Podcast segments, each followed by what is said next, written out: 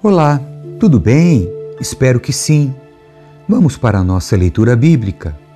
Evangelho de Mateus, capítulo 7. Não julguem os outros. Não julguem para não serem julgados, pois vocês serão julgados pelo modo como julgam os outros. O padrão de medida que adotarem será usado para medi-los. Por que você se preocupa com um cisco no olho de seu amigo enquanto há um tronco em seu próprio olho? Como pode dizer a seu amigo: Deixe-me ajudá-lo a tirar o cisco de seu olho, se não consegue ver o tronco em seu próprio olho? Hipócrita, primeiro livre-se do tronco em seu olho, então você verá o suficiente para tirar o cisco do olho de seu amigo. Não deem o que é santo aos cães, nem joguem pérolas aos porcos, pois os porcos pisotearão as pérolas e os cães se voltarão contra vocês e os atacarão. Oração eficaz. Peçam e receberão, procurem e encontrarão, batam e a porta lhes será aberta. Pois todos que pedem recebem, todos que procuram encontram, e para todos que batem a porta é aberta. Respondam: se seu filho lhe pedir pão, você lhe dará uma pedra? Ou se pedir um peixe, você lhe dará uma cobra? Portanto, se vocês, que são maus, sabem dar bons presentes a seus filhos, quanto mais seu Pai, que está no céu, dará bons presentes aos que lhe pedirem. A regra de ouro. Em todas as coisas, façam aos outros o que vocês desejam que eles lhes façam. Essa é a essência de tudo que ensinam a lei e os profetas. A porta estreita. Entrem pela porta estreita a estrada que conduz à destruição é ampla e larga é sua porta, e muitos escolhem esse caminho. Mas a porta para a vida é estreita e o caminho é difícil, e são poucos os que o encontram. A árvore e seus frutos. Tome cuidado com falsos profetas que vêm disfarçados de ovelhas, mas que na verdade são lobos esfomeados. Vocês os identificarão por seus frutos. É possível colher uvas de espinheiros ou figos de ervas daninhas? Da mesma forma, a árvore boa produz bons frutos e a árvore ruim produz frutos ruins. A árvore boa não pode produzir frutos ruins e a árvore ruim não pode produzir frutos bons. Toda árvore que não produz bons frutos é cortada e lançada ao fogo. Portanto, é possível identificar a pessoa por seus frutos. Verdadeiros discípulos. Nem todos que me chamam Senhor, Senhor entrarão no reino dos céus, mas apenas aqueles que, de fato, fazem a vontade de meu Pai, que está no céu. No dia do juízo, muitos me dirão: Senhor, Senhor, não profetizamos em teu nome, não expulsamos demônios em teu nome e não realizamos muitos milagres em teu nome? Eu, porém, responderei: Nunca os conheci. Afastem-se de mim, vocês que desobedecem à lei. Construir sobre um alicerce firme. Quem ouve minhas palavras e as pratica é tão sábio como a pessoa que constrói sua casa sobre uma rocha firme. Quando vierem as chuvas e as inundações e os ventos castigarem a casa, ela não cairá, pois foi construída sobre rocha firme. Mas quem ouve meu ensino e não pratica é tão tolo como a pessoa que constrói sua casa sobre areia. Quando vierem as chuvas e as inundações e os ventos castigarem a casa, ela cairá com grande estrondo. Reação ao sermão. Quando Jesus acabou de dizer estas coisas, a multidão ficou maravilhada com seu ensino, pois ele ensinava com verdadeira autoridade, diferentemente dos mestres da lei. Capítulo 8 Jesus cura um leproso. Quando Jesus desceu à encosta do monte, grandes multidões o seguiram um leproso aproximou-se de Jesus, ajoelhou-se diante dele e disse: Senhor, se quiser, pode me curar e me deixar limpo. Jesus estendeu a mão e tocou nele. Eu quero, respondeu. Seja curado e fique limpo. No mesmo instante, o homem foi curado da lepra. Então Jesus disse ao homem: Não conte isso a ninguém. Vá e apresente-se ao sacerdote para que ele o examine. Leve a oferta que a lei de Moisés exige. Isso servirá como testemunho. Um oficial romano demonstra fé.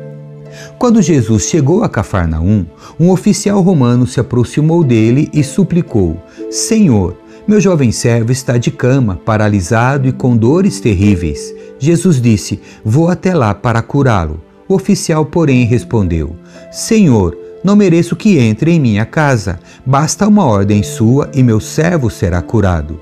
Sei disso, porque estou sob a autoridade de meus superiores e tenho autoridade sobre meus soldados. Só preciso dizer: vão, e eles vão, ou venham, e eles vêm. E se digo a meus escravos: façam isto, eles o fazem. Quando Jesus ouviu isso, ficou admirado e disse aos que o seguiam: eu lhes digo a verdade: jamais vi fé como esta em Israel. E também lhes digo: muitos virão de toda parte, do leste e do oeste, e se sentarão com Abraão, Isaque e Jacó no banquete do reino dos céus. Mas muitos, para os quais o reino foi preparado, serão lançados fora, na escuridão, onde haverá choro e ranger de dentes. Então Jesus disse ao oficial romano: Volte para casa Tal como você creu, assim acontecerá. E o jovem servo foi curado na mesma hora. Jesus cura muitas pessoas. Quando Jesus chegou à casa de Pedro, viu que a sogra dele estava de cama com febre. Jesus tocou em sua mão e a febre a deixou. Então ela se levantou e passou a servi-lo. Ao entardecer, trouxeram a Jesus muita gente possuída por demônios. Ele expulsou esses espíritos impuros com uma simples ordem e curou todos os enfermos. Cumpriu-se desse modo o que foi dito pelo profeta Isaías: levou sobre si nossas enfermidades e removeu nossas doenças. O preço de seguir Jesus. Quando Jesus viu a grande multidão ao seu redor, ordenou que atravessassem para o outro lado do mar. Então um dos mestres da lei lhe disse: Mestre, eu seguirei aonde quer que vá. Jesus respondeu: As raposas têm tocas onde morar e as aves têm ninhos, mas o filho do homem não tem sequer um lugar para recostar a cabeça. Outro discípulo disse: Senhor, deixe-me primeiro sepultar meu pai. Jesus respondeu: Siga-me agora, deixe que os mortos sepultem seus próprios mortos. Jesus acalma a tempestade. Em seguida, Jesus entrou no barco e seus discípulos o acompanharam. De repente, veio sobre o mar uma tempestade violenta com ondas que cobriam o barco. Jesus, no entanto, dormia. Os discípulos foram acordar, clamando: Senhor, salve-nos, vamos morrer. Por que vocês estão com medo? perguntou ele. Como é pequena a sua fé? Então levantou-se, repreendeu o vento e o mar e houve grande calmaria. Os discípulos ficaram admirados. Quem é este homem? diziam eles. Até os ventos e o mar lhe obedecem. Jesus exerce autoridade sobre demônios. Quando Jesus chegou ao outro lado do mar, a região dos Gadarenos, dois homens possuídos por demônios saíram do cemitério e foram ao seu encontro. Eram tão violentos que ninguém podia passar por ali. Eles começaram a gritar: Por que vem nos importunar, filho de Deus? Veio aqui para nos atormentar antes do tempo determinado? A certa distância deles havia uma grande manada de porcos pastando. Então os demônios suplicaram: se vai nos expulsar, mandem-nos entrar naquela manada de porcos. Vão, ordenou Jesus. Os demônios saíram dos homens e entraram nos porcos, e toda a manada se atirou pela encosta íngreme do monte para dentro do mar e se afogou. Os que cuidavam dos porcos fugiram para uma cidade próxima e contaram a todos o que havia ocorrido com os homens possuídos por demônios. Os habitantes da cidade saíram ao encontro de Jesus e suplicaram que ele fosse embora da região. Capítulo 9 Jesus cura um paralítico. Jesus entrou num barco e atravessou o mar até a cidade onde morava. Algumas pessoas lhe trouxeram um paralítico deitado numa maca. Ao ver a fé que eles tinham, Jesus disse ao paralítico: Anime-se, filho, seus pecados estão perdoados. Alguns mestres da lei disseram a si mesmos: Isso é blasfêmia. Jesus, percebendo o que pensavam, perguntou: Por que vocês reagem com tanta maldade em seu coração? O que é mais fácil dizer? Seus pecados estão perdoados ou levante-se e ande?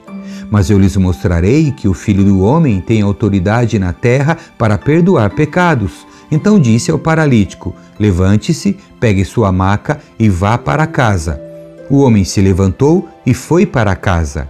Ao ver isso, a multidão se encheu de temor e louvou a Deus por ele ter dado tal autoridade aos seres humanos. Jesus chama Mateus.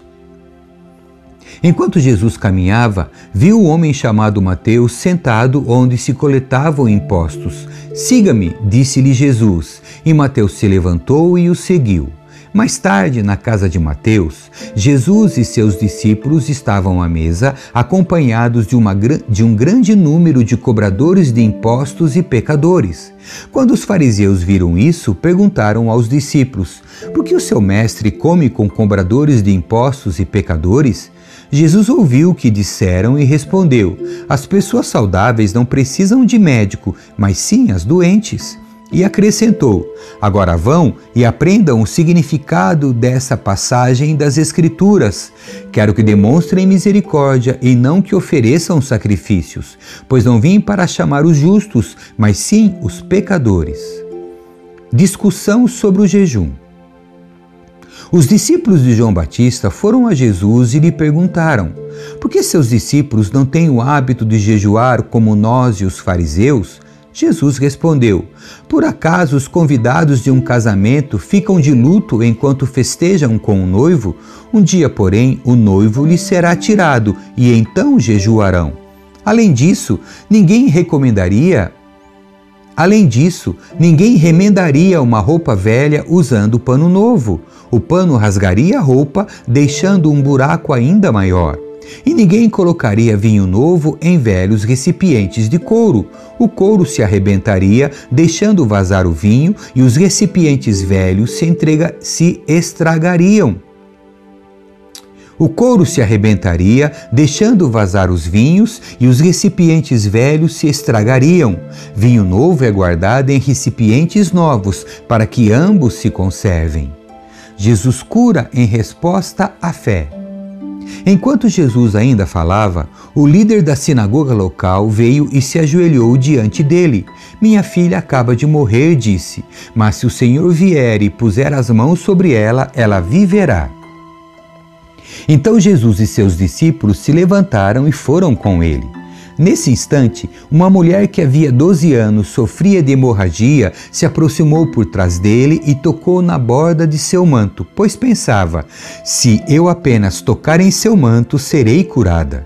Jesus se voltou e, quando a viu, disse: Filha, anime-se, sua fé a curou. A partir daquele momento, a mulher ficou curada. Quando Jesus chegou à casa do líder da sinagoga, viu a multidão agitada e ouviu a música fúnebre. Saiam daqui, disse ele. A menina não está morta, está apenas dormindo. Os que estavam ali riram dele. Depois que a multidão foi colocada para fora, Jesus entrou e tomou a menina pela mão e ela se levantou. A notícia desse milagre se espalhou por toda a região. Jesus cura dois cegos e um mudo. Depois que Jesus saiu dali, dois cegos foram atrás dele gritando: Filho de Davi, tenha misericórdia de nós. Quando Jesus entrou em casa, os cegos se aproximaram e eles e ele lhes perguntou: Vocês creem que eu posso fazê-los ver? Sim, Senhor, responderam eles. Ele tocou nos olhos dos dois e disse: Seja feito conforme a sua fé. Então os olhos deles se abriram e puderam ver. Jesus os advertiu severamente: não contem a ninguém. Eles, porém, saíram e espalharam sua fama por toda a região. Quando partiram, foi levado a Jesus um homem que não conseguia falar porque estava possuído por um demônio. O demônio foi expulso e em seguida o homem começou a falar. As multidões ficaram admiradas. Jamais aconteceu algo parecido em Israel, exclamavam. Os fariseus, contudo, disseram: Ele expulsa demônios porque o príncipe dos demônios lhe dá poder. A necessidade de trabalhadores. Jesus andava por todas as cidades e todos os povoados da região, ensinando nas sinagogas, anunciando as boas novas do reino e curando todo tipo de enfermidade e doença. Quando viu as multidões, teve compaixão delas, pois estavam confusas e desamparadas como ovelhas sem pastor. Disse aos discípulos: A colheita é grande, mas os trabalhadores são poucos. Orem ao Senhor da colheita, peçam que Ele envie mais trabalhadores para seus campos. Amém. Que Deus abençoe a sua leitura. Tchau.